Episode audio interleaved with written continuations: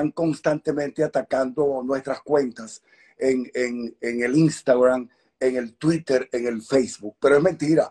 Algún día iré, sí señor, está dentro de mis sueños regresar a mi país, pero cuando Venezuela sea realmente un país libre y democrático y puedo asegurar, puedo darte la información, la noticia de que Venezuela no está bien, de que Venezuela no está mejorando. Todo lo contrario, Venezuela cada vez se pudre más mientras esté en manos de la tiranía. Franklin, pero bueno, pero muchas personas piensan todo lo contrario a lo que estás diciendo. Franklin dice que afirman pues que las cosas han cambiado un poco, sobre todo desde el punto de vista económico, que quizás el tema político continúa presente, la crisis política, pero desde el punto de vista económico sí. De hecho, hemos visto algunos, algunos eventos, algunos conciertos. Tú ya acabas de confirmar pues que efectivamente no es cierta esa información que hablaba de que supuestamente te ibas a presentar en Venezuela, pero, pero hay algo que está pasando en Venezuela, ¿no? Sí, sí, claro. Ese algo se llama narcotráfico. Lo único que desafortunadamente está produciendo Venezuela en este momento no es petróleo, no son las empresas básicas de Guayana. Eh, PDVSA está absolutamente arruinada. De hecho, la tiranía está comprando petróleo crudo a Irán.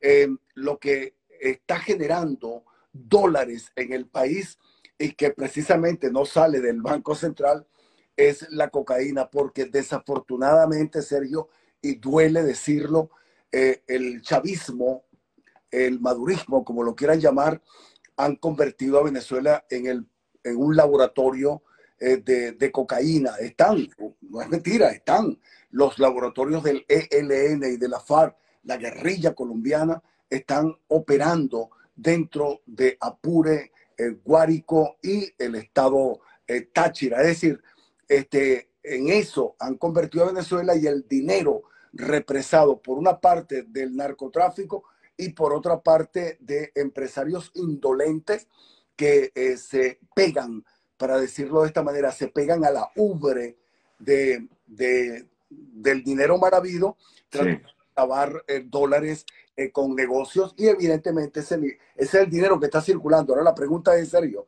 ¿funcionan los hospitales? ¿Funciona la educación? Las universidades están funcionando perfectamente, los maestros tienen sueldo, los hospitales, los doctores, los médicos, las enfermeras tienen un buen sueldo, el obrero, PDVSA, eh, las empresas básicas de Guayana están funcionando o por lo contrario Venezuela es un quebrado en sus instituciones básicas. Franklin, ¿y, cómo ves hoy día? Yo sé que no era la nota de esta conversación, pero, pero ¿cómo ves ahora eh, cuál pudiera ser la salida que tendría Venezuela a tu juicio? Tú has sido muy crítico en los últimos eh, años y crítico y también has estado a favor de cambios, pero lamentablemente no se han dado como quizás muchos esperaban, Franklin. ¿Cómo ves ahora? ¿Cuál crees tú que pudiera ser la salida que tendría el país? Ojalá, ojalá yo tuviera la respuesta a esa interrogante tuya. No la tengo, porque desafortunadamente, Sergio, me han robado el cese a la usurpación, me han robado el gobierno de transición y me han robado las elecciones libres. Sergio, siento que me han robado la luz al final del túnel. No veo una salida a, simple vista, no la veo. Eh, desafortunadamente tenemos a una oposición absolutamente fraccionada en todos los sentidos y que ha decepcionado a la mayoría de los que en un momento determinado nos juramentamos en las Mercedes. Esa mayoría millonaria, y te estoy hablando del 90% del país, eh, y, no, y no exagero, nos juramentamos en allá en las Mercedes.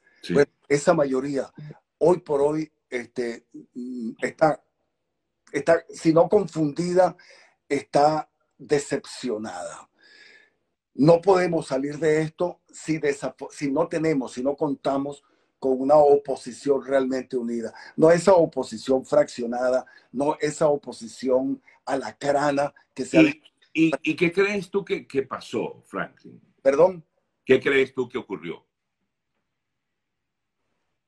Intereses, intereses creados en cada uno de los partidos que conformaron ese grupo, G3, G4, G7, G8, como tú lo quieras llamar, los intereses creados y que la, y que la eh, tiranía entendió, y eso es una, esa es una premisa del comunismo, que todo hombre tiene un precio. Y empezaron a comprar a punta de dólares a esa oposición, fraccionando los partidos políticos y a los que no pudieron comprar, pues sencillamente los encarcelaron o tuvieron que quedarse callados porque los amenazaron eh, con la muerte o con la prisión. Es decir, este, ellos actuaron, la tiranía actuó, los fraccionó de diferentes puntos de vista o, o amenazándolos. Y nos quedamos, nos quedamos eh, sin la esperanza y repito, sin la luz al final del túnel también. Ahora, pero tú, ajá, pero, pero, pero tú has perdido la esperanza. La posición de los Estados Unidos para con Latinoamérica. Te pregunto, pero tú has perdido la esperanza de un cambio en Venezuela. No, yo no he perdido la esperanza de un cambio en el país, yo no he perdido la esperanza de recuperar a mi país. De hecho, yo desde mi humilde trinchera, que son las redes sociales, sigo denunciando las mentiras de la oposición a través de los videos que diariamente yo coloco. Estamos hablando de 6, 7, 8, 10, hasta 15 videos diarios que denuncian la mentira, que desmantelan a, la tiranía venezolana. Yo no pierdo las esperanzas como ciudadano venezolano en, todas partes de, mi casa, de mi corazón, de mi mente, está, yo pienso 24 horas en función de Venezuela, ¿verdad? Sí.